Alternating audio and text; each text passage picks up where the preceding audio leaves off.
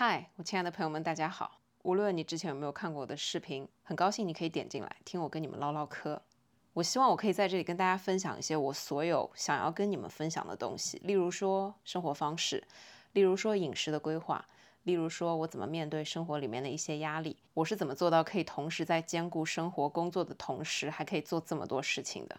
其实这跟效率没有关系，只是说我这个人本身就是我想要做的事情，我就会花很多的心思去做，并且呢，我会想把它做得比较好。在这个频道，我想用一种非常惬意、轻松的方式跟大家聊天。你们平时在喝咖啡的时候会跟朋友聊的内容，就是我想要跟你们分享的内容，没有任何的脚本，没有任何设计的桥段。每次我会找一个话题，把我想说的东西全部都告诉你们。今天我们来讨论的话题是焦虑。看过我视频的小伙伴应该都知道，我最近就是经历了很多的事情。那当然，我也是经历了很多的焦虑。但是呢，没有看过也没关系。我今天想跟大家分享的是我自己的一些经历。在我经历过所有的这些事情之后，我是怎么来缓解焦虑的？到目前为止，我可以说，我觉得我自己做的还不错。因为最近所有的压力对我自己来讲都没有造成特别不好的影响，没有对我造成很大的打击，也没有让我对生活失去信心。反而让我离自己想要的生活更近了一步，让我知道我自己想要的东西是什么。我相信很多朋友跟我一样，我们的焦虑来源其实只是源于一件很简单的事情，就是对我们自己生活好像没有了掌控，并且呢，我感受不到任何的快乐。我觉得生活的方方面面都充满着压力，让我没有办法透过气来。对我也是这样的感受。当你连家门都没有办法出去的时候，你何谈快乐？何谈自己的生活呢？对不对，朋友们？我连自己今天中午要吃什么都不能选择的时候，我们的压力一定是非常巨大的，我们的焦虑也都是一样的。我想通过几个方面来跟大家分享。首先，我们一定要接纳焦虑这种情绪。焦虑和快乐一样，它是我们生活中的一种情绪，每个人都会遇到它，每个人都需要克服它。它和快乐一样存在在我们的生活中，我们没有任何一种可能把它完全从自己的生活中剔除。因为你如果完全剔除了焦虑，那你也感受不到快乐。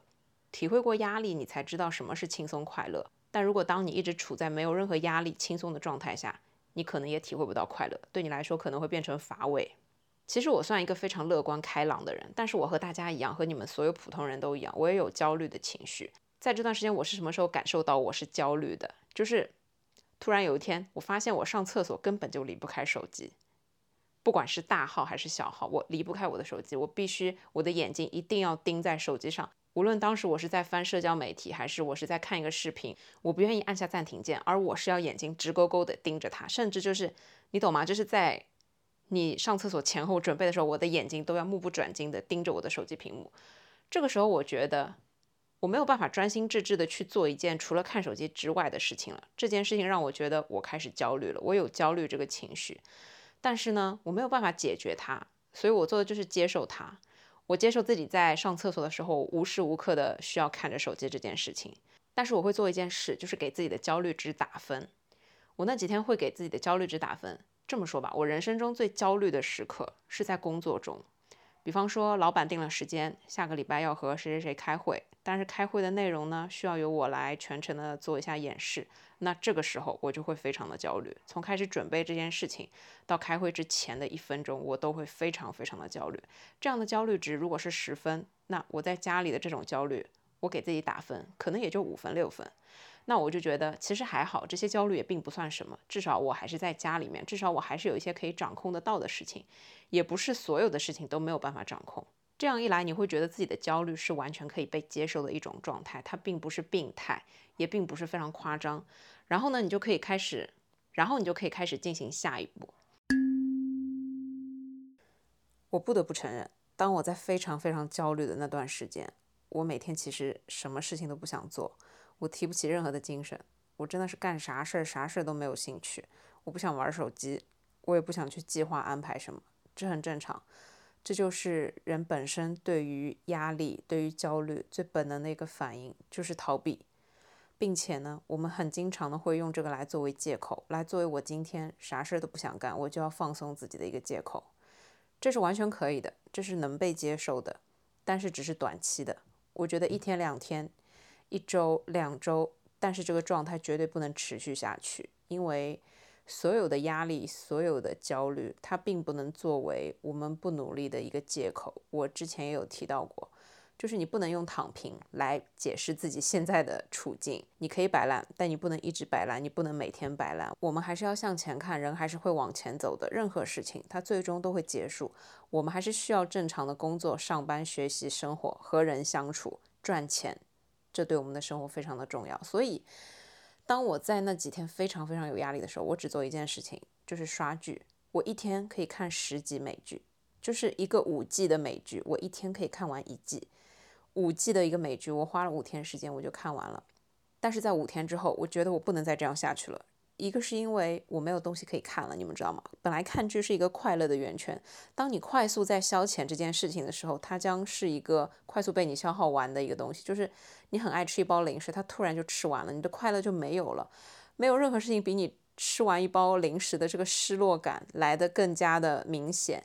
就是有一句话是这样说的：没有比刚刚结束旅行的人更需要放假了。这就是意味着你刚放完假，刚结束完一段旅行，你的身体还没有可以自由的切换到工作的状态。这个时候你肯定是一种非常不快乐的状态，因为反差实在是太大了。那刷剧也是一样，短暂的快乐过后带来的就是失落和空虚。所以我不想让这种情绪占据很久的时间，逃避、摆烂、啥事都不想干、躺平，可以。短期内是完全可以的，这也是解决你的焦虑的一种方法。只要能让你觉得我好像现在已经放松下来了，那这就是有用的。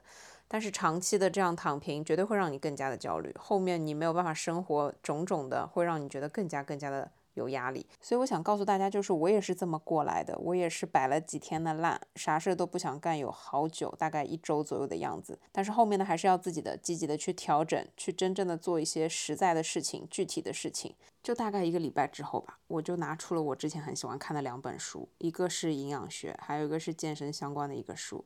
我就开始翻里面的一些关于提高免疫力啊，提高自己状态的一些东西。然后呢，去买一些维生素啊这类东西去研究，然后让我爸妈跟我一起吃，去研究一下这方面的东西，让我觉得我每天还是有在给自己输入一些知识，我在做一些有对自己有用的事情，并不仅仅是坐在电脑前，眼睛就看着美剧里面的剧情在发展，然后我就一天八个小时、十个小时坐在电脑前面，一天就这样过完了，这样是非常真的是没有任何的意义。看剧这件事情，就是你在吃饭的时候一边看剧，你会觉得很轻松、很惬意。但是如果给你一整天，你只能看剧，真的其实也蛮无聊的。就是任何事情，你们懂吗？任何事情它都不能多，太多了它就不一定见得好。只有偶尔发生的事情，它才是快乐的本质。你不能天天发生同样的事情，同样的事情天天给你发生，天天给你吃汉堡薯条，你就不会觉得汉堡薯条是世界上美味的东西了。焦虑的时候我会怎么办？我会找我非常好的朋友倾诉。我不知道你们有没有那一些非常屈指可数、非常真心的、真真实实的好朋友，他可以完全理解你的痛苦，理解你的焦虑，理解你的所有的重点，他不会偏离你的轨道，他会真的帮着你一起想办法去面对现在所有你遇到的困难，而不是轻飘飘的说一句“没事，以后一定会好起来的”。其实我是一个特别不愿意麻烦朋友的人，因为我觉得朋友之间你还是需要分享一些积极向上的东西。我不愿意做那个戾气很重，每一次只跟人家分享负面东西的人。所以我很多时候，在我自己可以处理情绪的时候，我压根儿就不会去找我的朋友。但是当我自己可能在崩溃的边缘，可能在焦虑到我自己都没有办法承受的时候，我会找那些我非常相信、让我非常有安全感、可以理解所有我的痛苦、不开心、难过、崩溃。就是非常了解我的一个人，我会去跟大家讲一讲我最近比较烦恼的事情。通常来说，这件事情只要是我们交谈几句，打个电话或者是微信语音一下，我就可以得到很好的释放。我需要说的是，每个人都需要有这样几个知心知底的好朋友。你和他们交谈，你真的可以释放心中的压力。他们的安慰可能起不到质的作用，但是对你来说，在精神上是非常有帮助作用的。这总比你去看心理医生要方便很多，好吧？一个真正的好朋友是不会处处打压你的。举个例子，你通过一个月的努力，终于瘦了两斤，你告诉你的好朋友，你的好朋友来一句：“你怎么一个月才瘦两斤？我两个礼拜就瘦了八斤之类的。”我只是随口举个例子，但像这样的对话，可能大部分人都会觉得好像可能会让人觉得不是这么一回事儿，就是不太舒服。你懂我意思吗？这已经是一个非常内卷的时代了。如果你的朋友还要再跟你内卷一下的话，我真的是觉得可以，但是没必要。当然，选择权在自己的手上。我只是觉得。随手举这样的一个例子，希望大家都可以有一个非常安心、非常有安全感的好朋友，去真的理解你，而不是一味的打压你，或者是要好过你，或者是见不得你好之类的。希望大家可以理解，因为这样才是可以真的帮助你去缓解焦虑的，而不是把你的焦虑说出来之后，听完你的回答，我更焦虑了，这不是在给自己找事儿吗？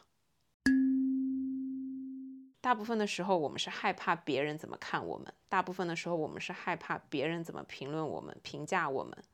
所以这个时候，我要告诉大家一个非常重要的事情：千万不要在意那些跟你人生没有关系的人。这句话是我人生中非常重要的一句话。我一直就是一个不是怎么太在意别人怎么看我的这样一个人。我觉得我要做对的事情，是我自己喜欢的事情。我要穿我喜欢的衣服。我其实并不在意别人怎么看我。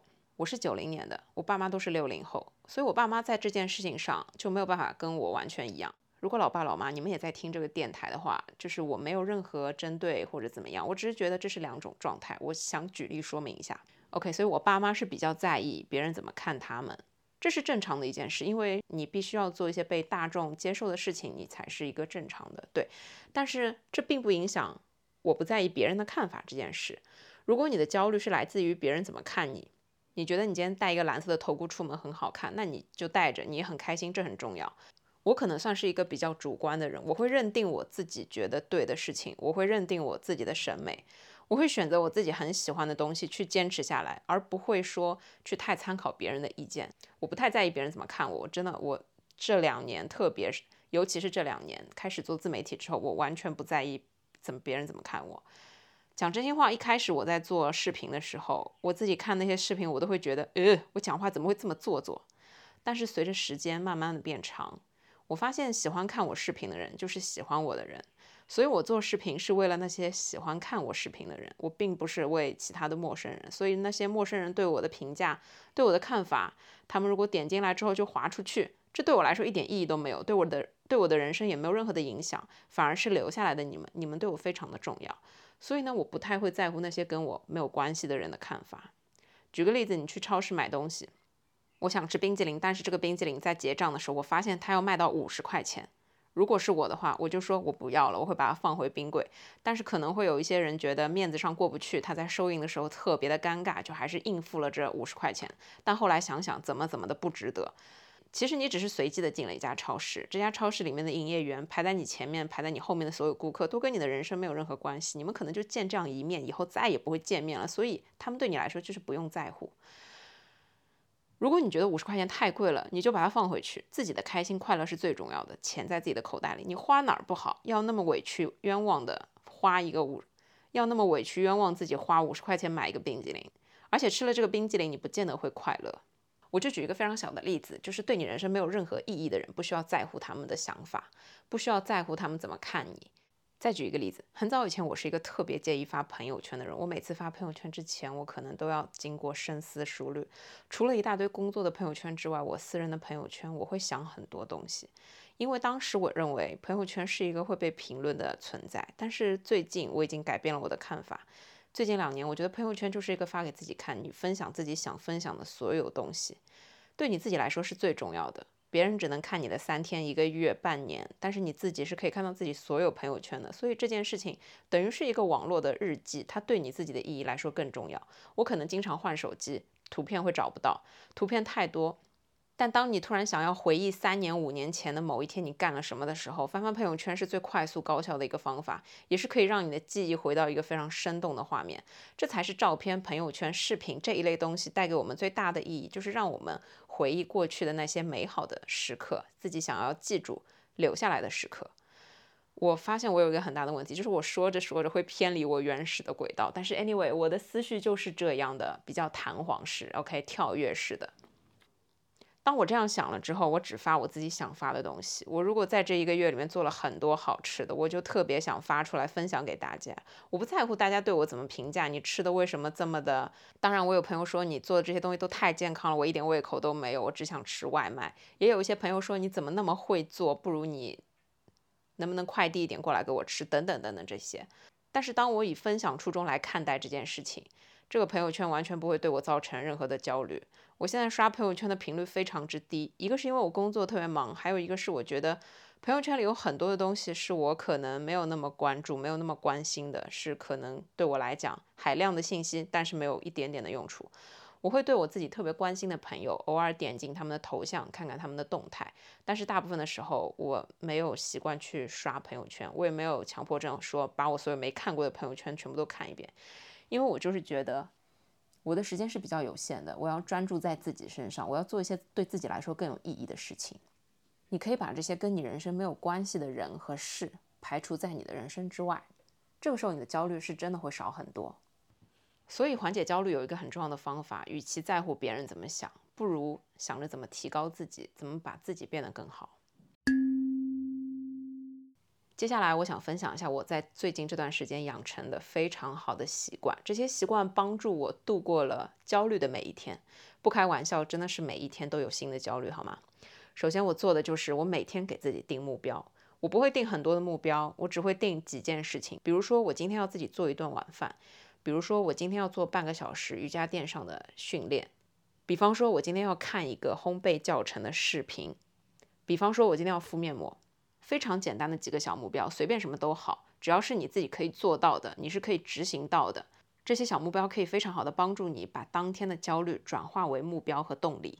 你有了动力，你去做一件事情，你就会忘记焦虑这件事。你把自己的时间规划好，我九点干嘛，十点干嘛，下午干嘛，晚上干嘛。这样一天很快就过去了，甚至再加上工作和生活的琐事，你那一天可以忙到根本就没有时间闲下来焦虑，你甚至会忘记这件事情。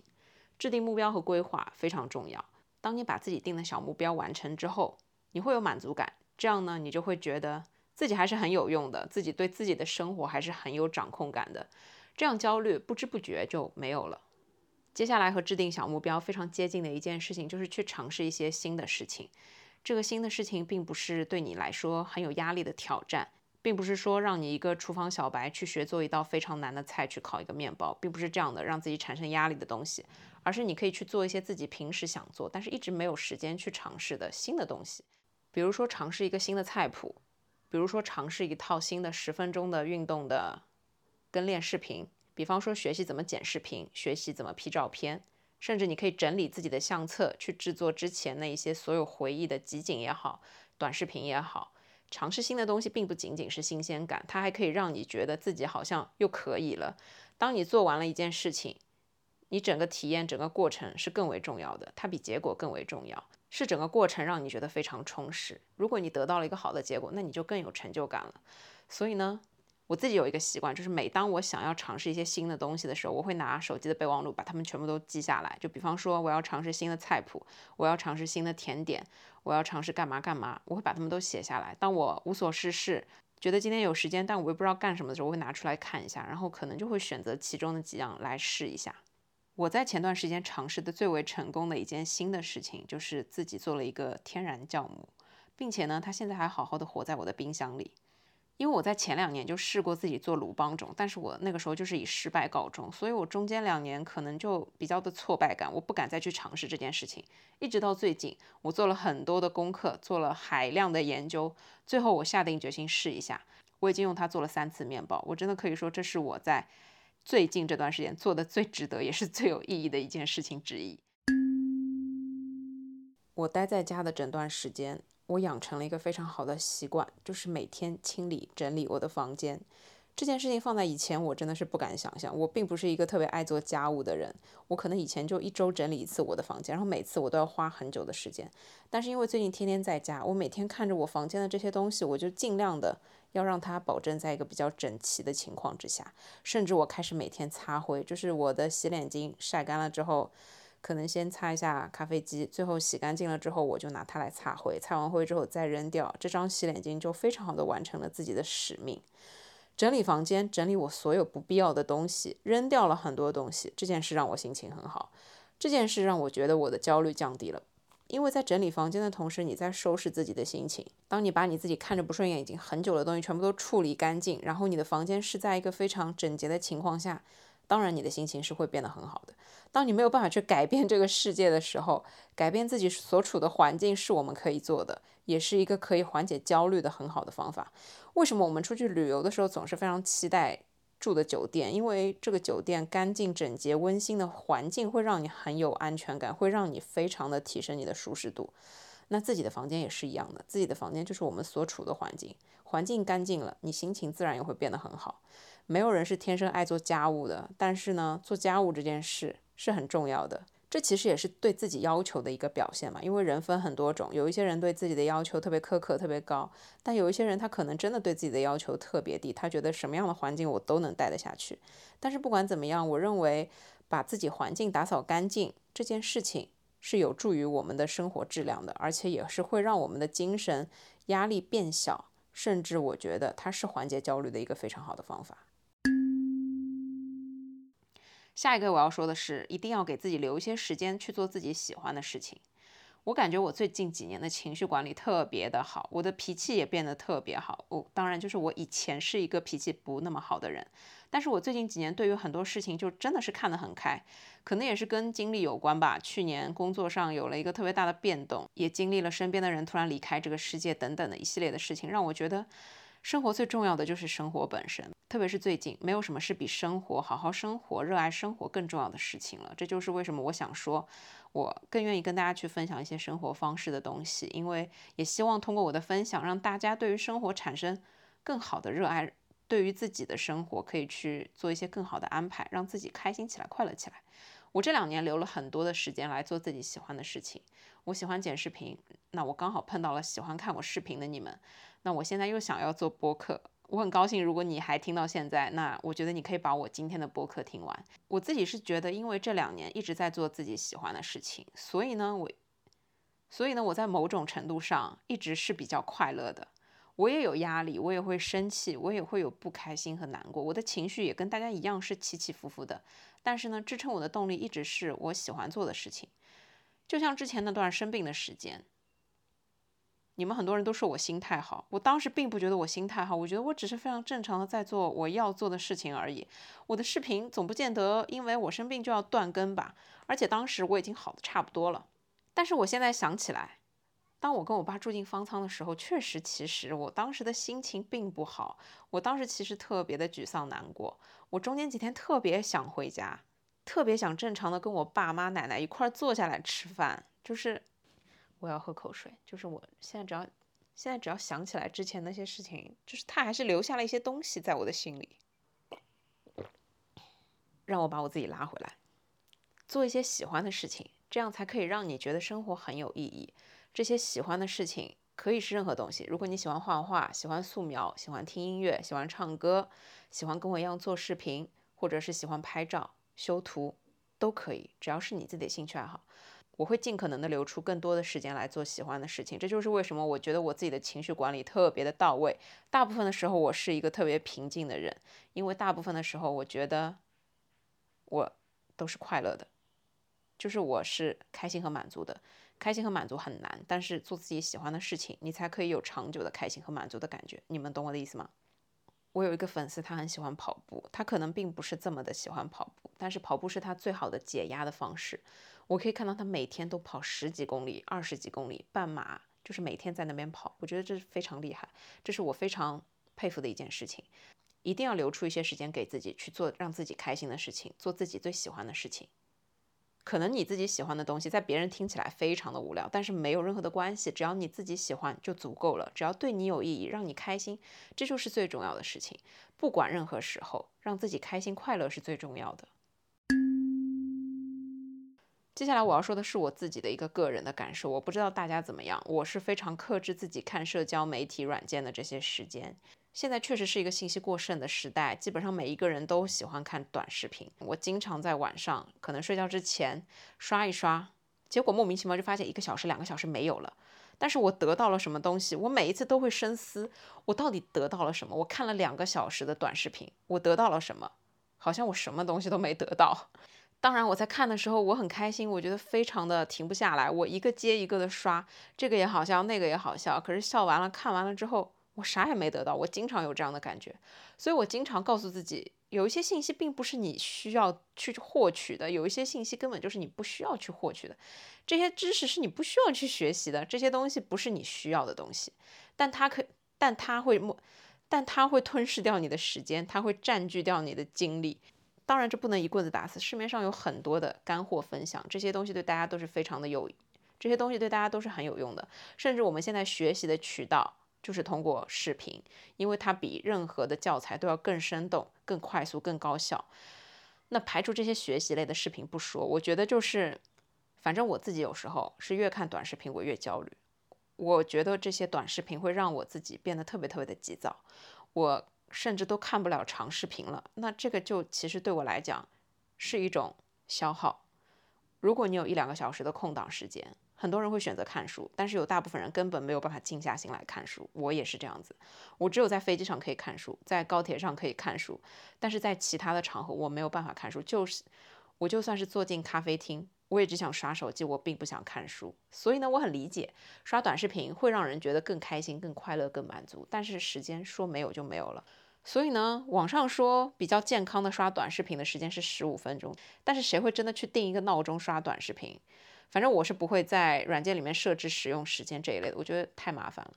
我还不如管住我自己，还不如让我自己忙起来，去做一些其他更有意义的事情。当我临睡之前去听一段适合冥想的音乐，我觉得比打开短视频软件对我来说更有幸福感。听完音乐，我可以非常快速的入睡，而且睡眠质量会得到保障。但看完短视频之后，你整个大脑是非常兴奋的，你可能越来越精神，然后就会变成熬夜睡不着。熬夜导致的直接结果就是早上起不来。我是一个提倡早睡早起的人，所以我觉得。我好像越说越偏离我这个焦虑的主题，这个轨道，让我先绕回来。所以我想说的是，如果短视频同样也让你感到焦虑，因为我自己是短视频给我带来的焦虑非常的明显，我会选择克制时间，我会选择去做一些让我更加放心、开心、安心的事情，而不是钻在手机屏幕里面不可自拔。因为我每次也是刷一刷一两个小时就没有了。所以，我现在是非常偶尔的才会打开一些短视频的软件。大部分的时间，我拿着手机，要么是在工作，要么是又讲歪了。反正呢，我是这样，所以分享给大家。如果短视频这一类的东西也会让你觉得非常的懊悔，一下子觉得时间不知道去哪里了，那可能你去找些别的事情干干，不要畅游在短视频的海洋里面会比较好。因为短视频你真的看一辈子都看不完，好吗？现在所有的视频真的是太多太多了。我最近做了一件觉得可以改变我整个焦虑状态的事情，就是把我的头发剪短了。前两天我发的视频里面头发还没有剪，这两天我又把我的头发剪短了，短到就是比我之前上一次你们看到我突然剪头发那个长度还要更短。但是呢，我心情变得特别好。我每次照镜子的时候，我就觉得这个长度我感觉非常的适合我。你们可以点我的头像看一下，因为我这个头像就是我剪完头发之后那一天拍的。虽然这是个漫画效果。你们懂吗？产品以实物为准，但是我很喜欢这张图片，还算是一个比较真实的我的生活的一个写照。虽然它长得就是一张非常二次元、三 D 加了很多特效的脸，但是 anyway，基本上你们也知道我长什么样子，所以这些都不重要。重要的是剪短头发这件事对我本来不意味着什么东西，但是我觉得它是我对我现在一个状态的改变，所以我觉得这件事让我很开心。它是改变精神面貌最快的一个步骤，然后也是让我觉得可以提升自己的精神气，我觉得这很重要。所以可能当你在压力非常大、非常焦虑的时候，不如想想自己身上有没有一些可以改变的地方，有没有一些自己想要去尝试的改变。我前一阵子还想要去纹眉，你们知道吗？因为我在 刷朋友圈的时候刷到一个广告，然后我就不小心点进去，它在一个猪肘上面纹眉，我不知道你们有没有刷到过这个广告。但是它纹出来的这个眉毛就会让你觉得非常的自然，很好看，你会觉得是你愿意去尝试的。当然后面我加了关注之后，他每天给我发广告，我忍不了，我就删掉了。但是 anyway，我觉得就是在这段时间，你甚至可以去思考一下自己是不是之前想要尝试的外貌类的改变，或者是想要对自己做一些。我的意思不是说整容啊，我的意思就是说提升自己精神面貌的一些方法，比方说给头发换个颜色啊，换个发型啊。如果你想尝试一个新的风格，换一下自己的精神面貌，做一些改变，确实可以去试一下。在让你焕发精神的同时，可以增强你的自信。那你的自信一旦有了，你就会有勇气去面对焦虑，你就会觉得这些焦虑其实也不算什么，因为你有了自信心，这很重要。以上几点就是我想要分享给大家怎么缓解自己的焦虑。归根结底，焦虑它是伴随着我们的生活，它会伴随着我们的工作、我们的学习，在任何时候，它是充斥在生活里面的。如果你可以把它处理得很好，焦虑可能变成一种动力；如果你没有办法把它处理好，你可能会变得越来越焦虑，甚至会有一些精神上的障碍。这是一件非常不好的事情，这是一件我们都需要避免的事情。所以，当你自己觉得已经有一些焦虑的时候，给自己打分。然后给自己找几条路去走一走。每个人要面对的焦虑情况都是不一样的，但是可能大部分都是来自于工作啊、生活啊这些琐琐碎碎的事情。当然，可能还有一些情感方面的东西。不管怎么样，我觉得大家一定要把自己当回事儿，千万不要去忽略焦虑这种情绪。当你自己在感觉到焦虑的时候，一定要找一些出口，一定要找一些方法把你的焦虑缓解、排解，或者是找一些新鲜的事情来做，把焦虑压下去。不是压下去吧，就是一定要找一些事情来做，让你忘掉焦虑，让你没有时间焦虑。你只有在忙起来，只有在投入到非常具体的事情的时候，你才真的不会感到焦虑。就像我以前，呃，有几年前，我每到星期天的晚上，是我一周最焦虑的时刻，因为第二天又要上班了。可能大部分的人 跟我有同样的焦虑的感觉。后面我养成了一个习惯，就是在礼拜天的时候会思考一下我下周要做的事情，我把这些事情一二三四五六写清楚。那这些事情我总归是要去公司处理的，一件一件处理，我不可能在家里去处理。所以呢，一样如此，让我享受今天星期天最后的几个快乐的小时。明天星期一我就认真的、正常的投入到工作中。只有这样，你才会觉得焦虑变成了你的动力。焦虑因为已经化成了你纸上的目标。化成了你要做的事情，这些事情你又不是不会做，这些事情你又不是处理不了，所以就是踏踏实实的回到工作中，认认真真的去把这些该干的事情干完。在我想做播客之前，我在视频里面问你们，还好大家都给了我比较积极的回复，这样呢我也好有信心去开始这件事情，所以我的效率等于说是还是蛮高的。我这两天就立刻把我的第一条播客给做了出来。所以呢，希望大家听完的时候还是可以给我一些积极的反馈，好吗？当然，我也可以倾听你们的声音，以及你们感兴趣的、想要知道的一些东西。在此之前呢，我已经自己列举了，我觉得未来可以分享给大家的一些东西，实在是太多了，你们知道吗？我其实做自媒体已经有很多年，虽然一开始就是一个透明般的存在，现在也就是一个半透明的存在吧。但是呢，很多人是通过。健康减肥这件事情认识我，虽然我一开始的减肥方式并不健康，我一开始用的减肥方式叫做碳循环，然后后面有一系列的种种的很搞笑的事情，让我体会到了人生减肥这件事情的真谛。未来我想跟大家分享的有很多的东西是基于我这个人本人，可能是我的经历，来跟你们讲一些我自己的经历、自己的故事，可以跟你们讲我自己学习到的一些知识。总之呢，可以讲的东西有很多，想分享的东西也有很多。每周呢，我会找一个话题来跟你们聊天。不管怎么样，分享是一种美德。我觉得现在大家处在一个比较浮躁的世界里面，充斥着海量的信息。如果听我的播客可以起到一个缓解你压力的作用，让你觉得比较安静舒服，那我觉得也是一件非常好的事情。好了，我亲爱的朋友们，以上差不多就是第一期的我的内容。欢迎大家留言跟我交流一下看法。我刚到这儿，我初来乍到。如果我看到的话，一定会给大家回复。如果你们对我的视频很好奇的话，也可以在其他的平台上搜索我的账号，都是叫同一个名字。其实我是古旭根，有人叫我小古，有人喊我古哥，有人叫我古古，也有古老师，随便你们爱叫啥叫啥都可以。我希望可以通过这个地方跟大家分享一些我想要说的东西，去清楚的表达一些我的观点。因为毕竟我是一个非常啰嗦的人。如果你看过我的视频，你就知道我真的是很爱讲话，好吗？就是我每次只要一开机，动不动就是五分钟、八分钟。请问我要怎么剪视频？我这五分钟、八分钟的内容在视频里面直接就占掉一半。所以我最后就想到了做播客这件事情。我本身就还是蛮爱听播客的，但是我喜欢听一些比较有趣的分享，我不爱听那些正儿八经的东西。但是 anyway，大家可以自己选择。如果你喜欢这些内容，欢迎你订阅。我们每周日可以见面，用耳朵见面，Yeah。目前我准备每周日更新一次，每一次呢就找一个我想说的主题，跟大家好好的聊聊天。所以如果你喜欢听我的声音，或者你不讨厌我的声音，或者你下次刷到的时候可以点进来再看一下，好吗，朋友们？特别感谢一下我的好友林依林同学，他最近在家里面也没有少就是制作音乐来做这件事，所以呢，我第一个想到了他，让他帮我来做一段音乐，这就是你们开场和等一下结尾的时候会听到的音乐，我真的非常喜欢。我跟他描述了我想要的一些感觉，然后他就给到了我一个非常简短的我想要的东西。他是我认识二十多年的一个朋友，所以在这边特别的感谢他一下。封面的这张图是我昨天晚上自己设计的。绿色毫无疑问对最近的我们来讲是非常重要的一件事。我是一个特别喜欢思考的人，在大部分的时间我都会思考一些我要做一些什么新的事情，我要怎么去做这些事情，我想要表达的东西是什么，我想要分享给大家的事情是什么，我要怎么去做所有的这些。所以其实大部分的时候我的大脑还算是处于一个比较忙碌的状态。这也就是为什么我觉得我自己的情绪管理可以做得比较好。除此之外呢，我觉得播客是一个不用有任何压力，我只需要开口讲话，这对我来说是一件成本非常低的事情，但是我又可以去做我很喜欢的事情，所以我觉得这是一件我可以坚持下来的事情。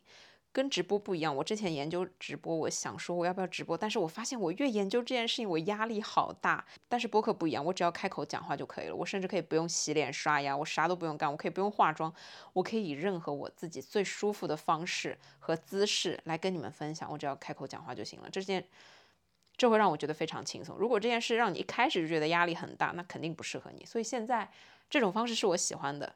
好了，我觉得我前面就应该要结尾了，但是我现在还没有结尾。朋友们，以上呢就是这期内容，希望大家喜欢，祝大家天天开心，祝你们有美好和通畅的一天。希望我的分享对你们里面的几个人有用，这样也非常的足够了，好吗？一定要对自己的生活充满信心，一定要好好的去面对自己的焦虑，因为它是不可能消失的。这个世界就是要跟焦虑共存。OK，好了，朋友们，感谢大家收听，我们下期再见，爱你们，拜拜。